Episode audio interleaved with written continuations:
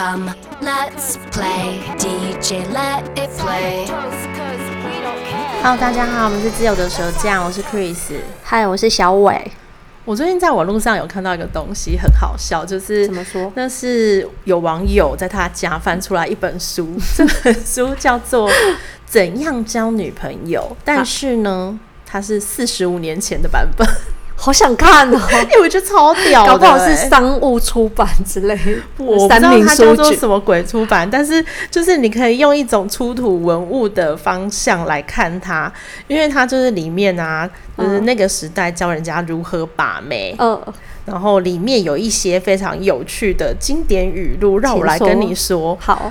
首先呢，它有一整一个章节叫做“天生的优势”，因为这本书的 TA 是男生嘛，他要写给男生看。在“天生优势”的这个章里面，作者就说，在结交女孩子的时候，你早就拥有一个优势，那就是你是一个男人。靠呀，傻小，这很智障，很烂，真的很烂，烂爆了。然后另外啊，他有。教就是男士们如何搭讪的开场妙词，嗯、他的那个抬头就叫开场妙词。嗯、然后他又说，男士们呢运用它，有很多人都已经有获得巨大的成功了。以下这些句子大家可以学起来。首先有一句，他问说。你属于双鱼座不是吗？就是他说那个时代的女生，哎，四十五年前就开始流流行星座，星座 我觉得还蛮酷的。这句没有很荒谬。嗯、接下来有一句我觉得很妙，他叫他问女生说：“你有万金油吗？” 而且他在刮胡那边写说，要以痛苦的声音说出来，女孩子才会知道你有什么毛病，毛病很大，毛病很有毛病。这句话本身充满毛病。你有万金油吗？这句还是那个年代，万金油是一个你知道必备良品。那那这时代哦，我知道这件事。这时代他说你有充电宝吗？哦之类对。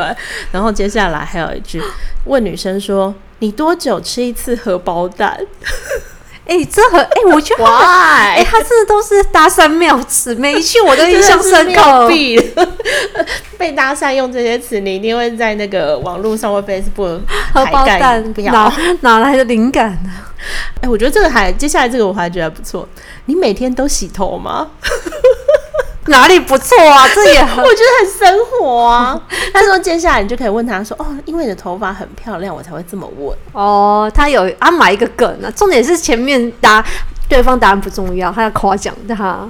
讲到这，我小孩啊，就是三岁的女孩，嗯、对我都会一直笑她是就是。香妹，我都说你是，我都一直笑他说你是臭美，嗯、就是因为你头发很臭。嗯、因为他有时候会突然跟我讲说，嗯、哦，好痒，头好痒，要怎么睡觉？你都才三岁，躺在头好痒，妈妈，我要怎么睡觉？然后我说，那你都没有洗头吗？然后说我有啊，我有洗头啊。最后我就会用这个梗来笑他，我就说你是臭妹嘛，嗯，他就会说不，我是香妹。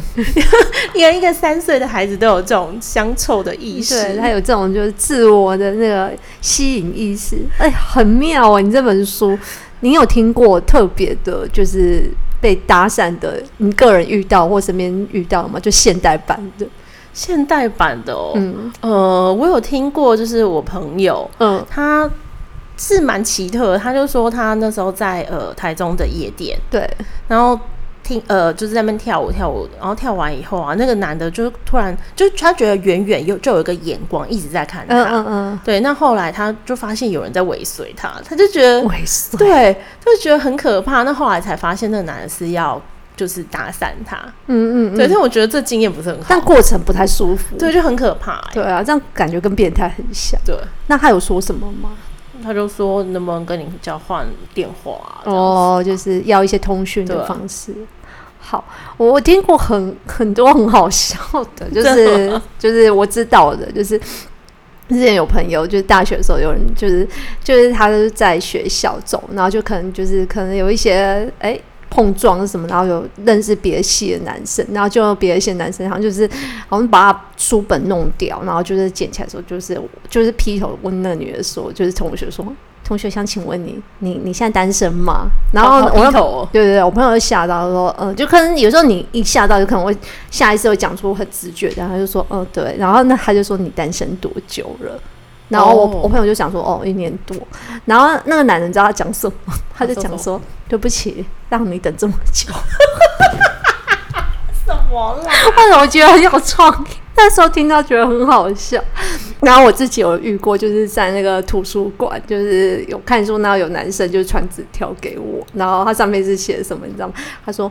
不好意思打扰一下，我觉得你长得很像一个人。谁？然后我就看到这就会觉得很奇怪，就是因为我本身也是一个很就是算浪漫，就是我很喜欢看书嘛，但是、嗯、有时候会有一些情景，就是会觉得哎、欸，图书馆这这这是你那时候当下会有一种感觉是是这是打伞嘛？嗯，因为你也不确定对方的意图。嗯，有些图书馆你又不可能就是你知道吗？有很多的攀谈，它是写字，所以你也看不到对方的表情，哦、所以我就看到的纸条，然后我就是。写我就写了一个问号，我就会 我就打了一个问号，就是问号 一个问号，然后可是我就觉得这样很没有礼貌，我就写个 who 这样这样有比较好吗？就想要一个问号，很想要终结对方。后来我就这样子想一想，我就丢回去给那个男的，你知道他就写再再传回来，你知道他写什么？他就写说你长得很像我的女朋友，然后就是所以可以跟你要了。就是联络方式，我真的很傻眼。其实他是想把你，可是我觉得，因为透过纸条这个方式，也是有其他的惊喜，可是有，可是也有降低一些冲击力。我相信当场讲会更更有 feel。可是这样子一来一往，就会觉得，呃，有一种第一次场域，这是读书的场域，然后我不认识那个人，所以我就会觉得过程很突兀。所以我后来就是，呃，就是笑一笑，就没有把纸条还给他，就是真的是不了了之这样子。我倒想到我之前呢、啊，很年轻的时候坐火车，嗯嗯，然后那个火车的隔壁座的男生，嗯、他就、嗯、你会觉得有有一直有余光在看你，哦，对对对。那后来就是快要下车之前，他就。鼓起勇气问我说：“哎、欸，你是要去哪里？” 然后就跟我攀谈起来。可是我觉得我的个性也蛮奇怪，因为我不喜欢跟陌生人讲话、哦，而且又是在交通场合。对，然后我就就是草草敷衍他。嗯、对，我就哦，嗯，对，你就说是要去小琉球，就 讲一个远方。我说我要去找我男朋友。哦，这很聪明，这很棒。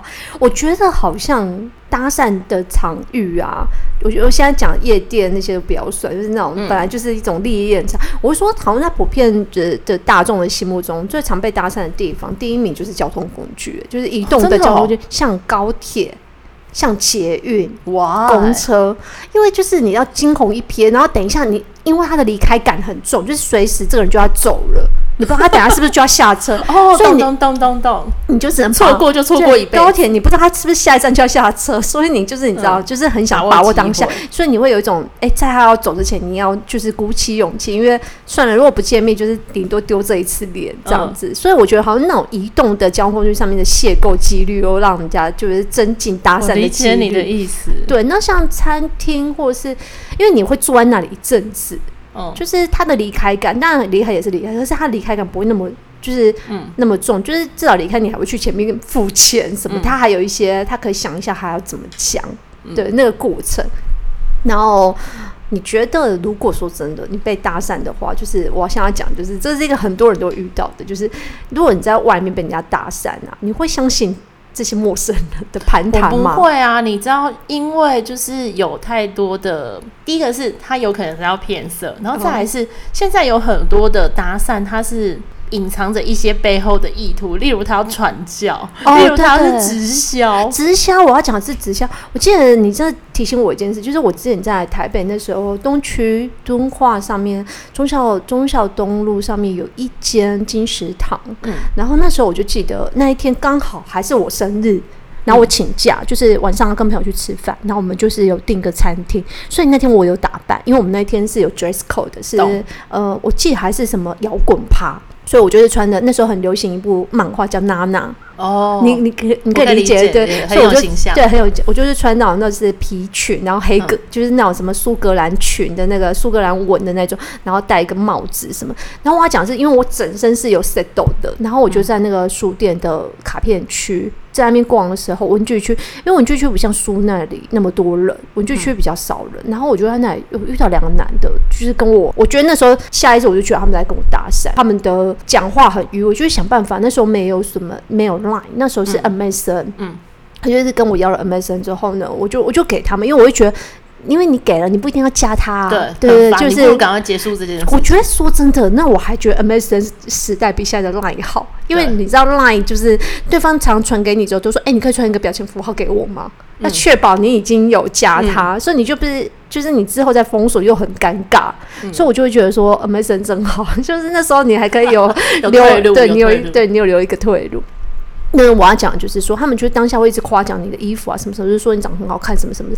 可是我要讲是说，一一个异性是不是喜欢你那个那个那个感觉，跟就是一个传跟传有什么传教，还有就是指向、嗯，其实我觉得还是可以分辨得出来。可是你当下因为时间或者是场域，你没有办法做那么多的判断，你只是大概有那个感觉。而且当时候是两个人搭上我一个人，嗯，哦，后来我要回去的时候，就是我没有加。他们的那个个账号，因为我觉得他们也蛮聪明，他们有压，他们有要我的、嗯、的名字，然后我有跟他们要，所以呢，我没我没有去加他们，他们有加我，然后我就没，后来他们又换了一个名字加。然后我那时候用心，对他们换了一个名字以后，因为我要讲是那时候我在广告公司，就是很常会跟业务交换，没事，因为要传一些资料什么。对，所以我那时候他的名字，我觉得他全个名字跟我们的业务很像，那个英文名字很像，所以我就是有加了我刚刚讲后面那个我说我陌生的那个，后来一加上去，他就是立刻说，哎，我是上次那个谁谁谁的朋友，谁谁谁说要加你，你都没有加，但那我现在把他拉进来。他就立刻拉了一个人进来哦，oh, 所以我就是这样，好像不是男女性的那种交互。对，我就被逮到。然后我要讲，就是、嗯、他们一开始就是很正常，就是讲讲讲，为什么后来发现他们好像直销，因为他们一直要约我，然后我就去。我就查那个地址，你有听过安利吗？对对对，他们就是安利，对，他们就在东区的一些地方，就是你知道吗，在那边走跳，所以我就会觉得说，刚开始讲，对我也不觉得自己是天之绝色，所以我就觉得说，路上搭讪有很多都是你知道吗？目的不纯的。目的，哎、欸，真的，因为以前最常就是走在那个，比如说火车站啊，嗯嗯嗯。各种地方，然后就会有。也是一男一女，嗯，嗯，然后他们就会说：“哎、欸，你的鞋子很好看呢，去哪里买？”就是这种、啊。我跟你讲，第一次的时候，就是那时候还没有那么多的时候，你就会哦，跟他讲说：“哦，在哪里哪里呀、啊？”这、是很普通的，然后就就会觉得他是不是真的在问这件。可是久了之后，你就觉得，就你知道是怎么一回事？对，而且这里面还会有就是牵涉到，就是有的人的过程是很自然的，就是他的攀谈，就是他很有经验，或者是你跟对方的聊天是很有，可是也有很多是很。我觉得，就是他们的对他们是有所谓的第一句，你可以如何？我都觉得他们是有安利搭讪大全，就是他们太按表操课，句子的中间其实他没有在回答你，就是你、嗯、你跟他的对话比较不是互动性，就是他要按照那种就是搭讪守则 SOP，对对对，第一句会跟你讲什么，第二句会跟你讲。哎、欸，我跟你讲就是这样子。我突然想到一件事，我们那时候还小的时候，我们在我们新竹那时候可能高中吧，我们新竹火车站附近碰到有一个人跟我和我好朋友，他讲说。嗯小姐，你最近运气看起来很差，要去改运。这种你有碰到过吗？这没有哎、欸，他就跟我们讲说你要改运，然后帮你就是做一些技改。他是没有讲这个，对他没有讲这个名词，但是他就会说让我帮你们算一下，帮你避过这个灾难。嗯，我们我也碰过另外一种的搭讪，他是跟我们讲说，我发现就是你身上有一种气场，嗯，我现在要帮你净化气场。天哪，可有的个怪力乱神的，对，我现在才想到，很突然，这很宗教。我觉得后面这两个很宗教，啊、就是很鬼。这都在新竹吗？对啊，都在新竹，而且都我们小时候的。新竹好乱哦，大家去新竹要小心。就是，哎、欸，真的，我必须讲，就是。很多搭讪的不一定是男女间，嗯，可能最后搞不好做男女间的事情。可是我觉得前面的那个一开始起心动念都不太纯正，就是不是真心的，只是单纯想认识你。而且刚刚讲就是说陌生人攀谈这件事情，因为搭讪大部分也都是不认识的人，我也觉得是真的在外面认识的人都一般人啊，就是不要说我，就是我愿的男女生都会有留三分的。警戒性，嗯，就是没有办法一开始就那么相信这个人是想认识你，倒不是怀疑自己的美色，比较是不相信人性这件事情。对啊，而且我不知道是不是跟国情有关系。倘若今天是在，我不知道为什么我去日本，我在日本或我在美国，或是说就是欧洲之外，我都会觉得搭讪会让我觉得比较正常。嗯，我觉得我在国外好像比较容易接受这件事情，可是我在国内反而比较不容易接受。你会吗？国外，因为国国外的人的文化，他们很喜欢那种 ice break small talk 啊，uh, 就是外国人很喜欢跟你聊一些无谓无谓。的确会，就是喝个咖啡，他可能在你旁边，他就开始跟你聊，对啊、就是哎、欸、哪里，Where are you from？什么什么？而是有时候不是就是男性啊，有时候可能是老人啊，哦、就是对啊，或者是同性别的人，就会觉得好像还好，就是因为会你会下意识的去判读人家的国情。哎、嗯欸，我问你一个问题哦，你自己有搭讪过别人吗？有。那你是怎么样状况？而且我的搭讪是帮旁边的朋友要他的电话。嗯、我们在捷运上遇到一个男的，然后我们就是我朋友很喜欢那个男生，就是跟了一路从中呃台北车站一直坐到士林站，他就一直说他很想认识那个那男的下，他如果没有认识他，真的是，然后他就一直他就希望我可以跟他一起去跟那个人要电话。就我们走近的时候，我那朋友就不讲话，他不敢讲，然后就我就那男的就是看起来就是你们想干嘛，然后我就是要开口说哦没有，我们就是觉得你。嗯、呃，就是觉得你感看起来感觉很不错，然后想跟认识你、跟你做的朋友，可以跟你聊一下勇敢哦联络电话。嗯、你知道那个人是谁吗？谁？是明星哦他。他是明星。我后来才知道，他就是那时候说他有签经纪约，他没有办法就这样随便把电话给别人。嗯、是。他想在对岸发展，就是应该现在讲他名字也没有关系。他郭品超，就怪不得就我朋友会觉得他很帅。对，我朋友喜欢那时候还没有很红，对，还没有很红，就是刚进演艺圈，所以我就有一种感觉，就是就是这也不是我是我朋友他他想做这件事，但是重点是是我开口那个过程，就是第一次搭讪就是对明星这样子，很精彩。然后我自己呀有一个搭讪的经验，就是我那时候啊在做捷运，其实也是几年前。而已。嗯嗯，我正在做捷运，我发现有一个女生，她站在我的前面，然后她拿手上拿一本小说，嗯，我忘记什么小说，这不重点。但他他拿的那本小说跟我包包里一模一样，我觉得好巧，我好想跟他就是打个招呼，然后对我觉得好有缘哦。但是我就是一直很想鼓起勇气，然后我最后还是鼓起勇气，我说哎。你看，我跟书看的一样哎、欸，对，然后我就笑了笑，对，但我就觉得你知道吗？就有点尴尬，但是又觉得好开心，那是一种对心里小小的心，那就结束了吗？对，就结束了。所以我没有要干嘛，我只是要跟他就是懂了，所以并没有因为这样就是交换资讯，然后成为朋友这样。你觉得你是一个会很喜欢就是对方很会撩妹的人吗？我还好，我很怕那种人呢、欸。其实，因为我会觉得就是这样的人不太真诚，就是每天都在那边冷冷笑我。如果如果说认识你之后不会，但是认识你之前就是，嗯、可是没有啊，这不会是认识你之前或之后的问题，你的本性的问题。对，因为通常很会聊或者是很有幽默感的男生，嗯、他一直都会是这样的，好吗？哦、他不会因为认识你以后整个人、就是、不会为谁而改变。对，哦，所以就是比较。这个特质不会是吸引你的特质，对喜欢幽默感，但不喜欢对方很会撩妹这样子。嗯，没错。你觉得有没有哪男明星是你自己看到你就觉得他就是很会搭讪别人的？小钟吧，可能会在小钟、小猪、小钟、小钟、小猪也会，就是小。我第一个 一个是会帮人变魔术给人家，周杰伦的。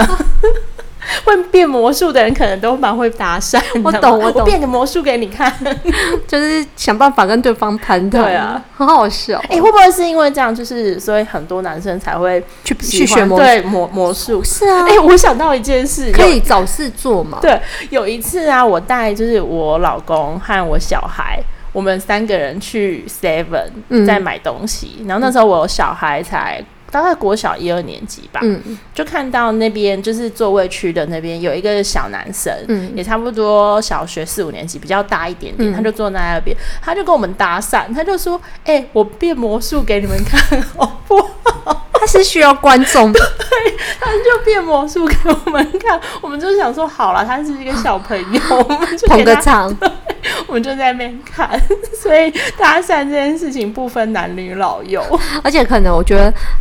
学个东西，一个技能作为开场白还不错。对，就是、就是像你讲，他需要观众。对，然后需要一开始需要一个软化剂，让大家就是比较容易就是进入状况。上次看到就是有人在分享，就是所谓的就是要告白跟搭讪，嗯、他们就是说其实最好啊，就是他们在想说什么方法最好，比如说要给个惊喜呀、啊，嗯、安排就是浪漫的烛光晚餐，或者送花，或者是说哎去打听他喜欢什么，然后去买来什么什么。他们说。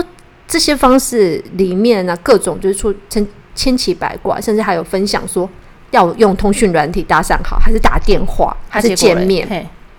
然后呢，后来统计结果里面就出现说，最好的搭讪方法就是一张脸。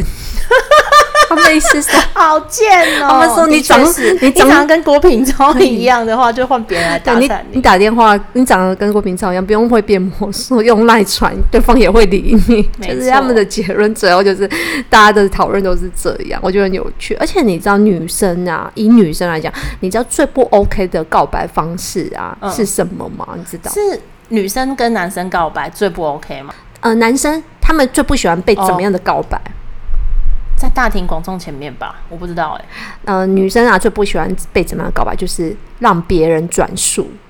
就是第一名，就是他们不喜欢说。的确，明明我喜欢 Chris，然后我可能还透过二哥去跟 Chris 说，很孬哈。对，就是你连喜欢我这件事情你都做不到，站在我面前，或是传讯息跟我讲，你还要透过别人来来探听我的口风，就你也太太太怕有风险了吧？你是没有勇气接受拒绝，还是怎么样？的确是有损男子气概。对，而且我在讲说，你知道，就是像告白这种事情啊，其实好像国外没有，对不对？就是只有日本才有哎、欸，就是东方啦。哦、对，对，西方也说有些，可是西方好像比较自然一点，点。应该是这样子，就是我有看到一个人，他就说他其实是跟那种 A B C 的男生交往，嗯，他就发现其实在国外的文化里面是没有告白这件事，没有这么刻意把他拉出来，就是说，嘿，我们在一起，或我。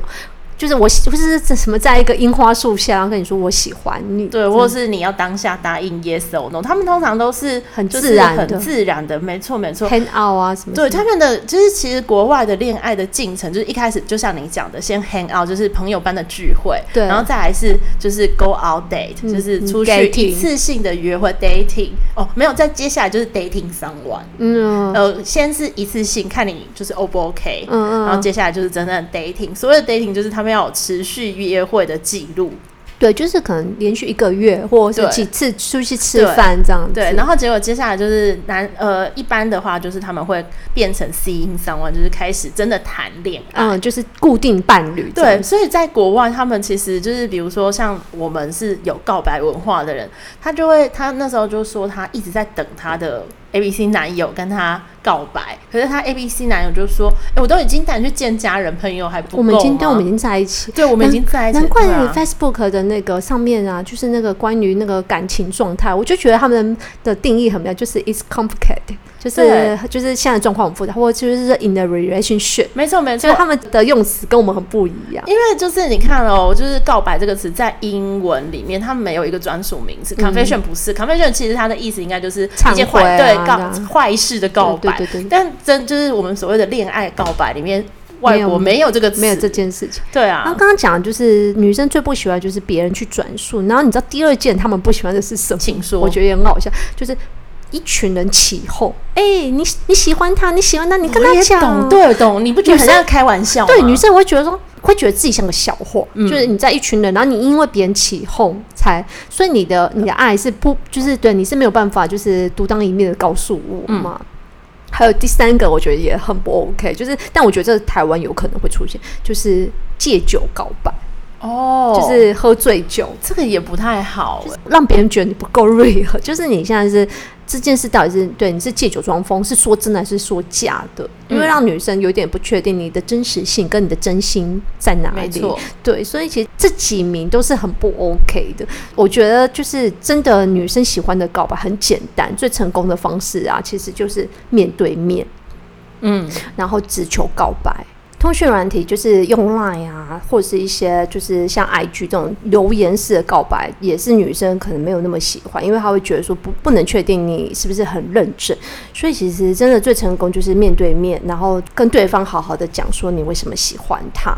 我可以理解，因为呃，像刚刚我前面有讲到所谓的告白文化，其实你还记不记得，就是日本有一个节目综艺节目叫做《恋爱巴士》。嗯，其实所谓的告白文化，是因为这个节目开始，然后慢慢的就是流传到整个就是东亚、东亚洲。对，那其实像在日本，因为这个文化是他们开始的嘛。嗯所以，对于你，如果是想要跟一个日本人、日本女生告白的话，你要记得以下几个条件，就是像刚小伟有提到一个，就是你不能用简讯告白，可能对日本人来讲，真的是很打妹的。对对对。然后另外就是他有几个提醒是，比如说你不可以表露太多，你知道很了解对方的细节的事情，因为对方会觉得你在跟踪他。哦，觉得有点冒犯隐私。对，我觉得这可以很可以理解，因为你跟那个人可能不是太熟的状况下，然后他知道你很多 detail，你不觉得有点害怕吗？但因为现在随着就是通讯软体跟就是社交软体的，就是发达。倘若你有对方 IG，然后你看到他常去某个地方打卡、喝咖啡或者是吃饭，你可以借这个机会跟他说：“哎，我看你常常呃，就是喜欢吃柠檬蛋糕，我现在送你一个柠檬蛋糕。”就是你还可以有一个前因是说：“我看你，对对对对，这样就不会像刚刚 Chris 讲，就是有一种被窥探的感觉，对，被窥探。可是你如果讲了一个，这女生其实没有公布在她的就是社群软体，可是她是私底下的事情，她是很可怕的。对，就是她会觉得，嗯，与其说是很。惊喜不如有点惊吓，太过、嗯、太过私密的事情。对，而且刚刚讲的是日本嘛，其实像韩国，它也有它的独特的告白文化。嗯、就我们看韩剧啊，很多男主角会选在初雪的时候跟女主角告白。就是在韩国，他们会觉得在初雪的时候告白是一个就是非常好的日子，嗯、就是第第一次下雪的时候。对，对然后还有另外一个是。双十一，双十一在台湾，我们就是购物节嘛。嗯。可是，在韩国的话，他们会选择在那一天告白，因为他们其实是源自于呃，大概九零年代、九六年的时候，他们呃釜山的女高中生嗯开始，他们会送那种东西给对方，嗯，那是送巧克力棒。哦，oh. 对，然后后来就是韩国的巧克力棒公司就开始拿这个点去做行销，嗯、就是在每年的双十一的时候，他们就会开始推出这些口味和包装，嗯，所以。韩国人很多人在双十一的时候告白巧克力棒，对，会选择来告白，嗯，啊、就是两根巧克力棒的感觉，我觉得很酷哎，嗯、就是跟同个日子在就是每一个地方的，对啊，单身节不太一样，在大陆中国是单身节，然后到韩国就变告白的节日，没错，脱单的节日。而且讲到这些，我觉得我想分享一些我很喜欢的电影，他们有一些很经典的告白方式。然后一个我很喜欢的就是之前有讲过彭浩翔电影，就是《志明与春娇》。嗯，我记得第一集里面，他们就是一开始春娇是我男朋友的，我忘了。然后他就是那时候跟那男的其实是快要分手的时候呢，就感情还不是很稳定。他那时候认识了志明，但是他们那时候还没有在一起，他们只是刚认识，也彼此有好感。然后我记得他们最后就是真的是让他们就是有点奠定他们感情的一个很重要的关键，就是志明传一封简讯给春娇。嗯，那时候他们的手机简，他那个简讯我觉得很很有意境，就是他打了。I N 五五惊叹号 W 惊叹号，因为志敏是在广告公司上班的，所以那时候他传的这个讯息，后来就是春娇就是。想了很久，后来把他有一天就是手机倒过来，就是仔细看这件，还发现他是一个有梗的。对啊，他这其实打的就是一个 I missed you，就是他只是他打 I missed you 整个倒过来打，所以就是一个还蛮有梗的一个告白方式。嗯，就是真的是女生会喜欢，就是有一点惊喜又没有那么的直接，就是带有一点就是小小的一些细节在里面。然后另外一个我想分享就是一个我很喜欢的导演，就是王家卫，他本身就是巨蟹座的一个集大成的一个。人怎么说呢？因为大家也知道他是一个很有名的导演，是他都不会给他演员，就是拍开片前他都不会给演员他的剧本，他通常都会跟演员讲一个意境，然后让演员自己去抓那个感觉去演绎。然后听说有一次呢，王家卫就想让他的演员去呃诠释 “I love you” 这句话，他说你怎么翻译这句话？然后就有演员直接说：“哦，I love you，就我爱你。”嗯。然后王家卫就说：“你怎么可以这样子说出来呢？你应该要讲的是，我已经很久没有坐过摩托车了，也已经很久没有试过这么接近一个人。虽然我知道这条路不是很远，我知道不久后我就会下车，可是这一分钟我觉得很温暖。哇，好会哦！就是他意思是说，要讲 I love you，你必须要讲这一段话。所以我就觉得，你知道吗？巨蟹座他真的很会，就是。”会告很会告白，就是大家也知道《阿飞正传》里面最有名的一句话，就是他张国荣搭讪那个张曼玉，就是记住这一分钟，就是这一分钟我跟你是在一起，这一分钟已经过去了，你没有办法，永远没有办法割舍这个事实，你跟我是在一起的。王家卫对我来讲，他就是一个很会告白的一个人，就是他每一句话都会让女生就是有一种少女心怦动的感觉。然后另外是一个很早期的一部电影，就是一九九六年，也是一部我蛮喜欢的电影，是《征服情海》。嗯、我觉得里面有两句旁白，我也觉得很棒，就是也是大家如果真的是告白，或者是真的是想跟对方说情话，也是很是很受用的一句。Tom Cruise 讲的 “You complete me”，就是你让我完整。嗯、然后另外一个是那个女主角说的，就是任齐维格说的，就是 “You had me at hello”，就是当你一开口，你就拥有了我了，就是你已经打动了我的心。这句话我也觉得，嗯，讲的很很简单，但是就是把那种心动的感觉诠释的很好。然后另外一个断背山，就是李安导演里面断背山里面也有一句话，我觉得也是很棒，虽然很。觉得它是同志的电影，可是我觉得就是那种情感是不分男女。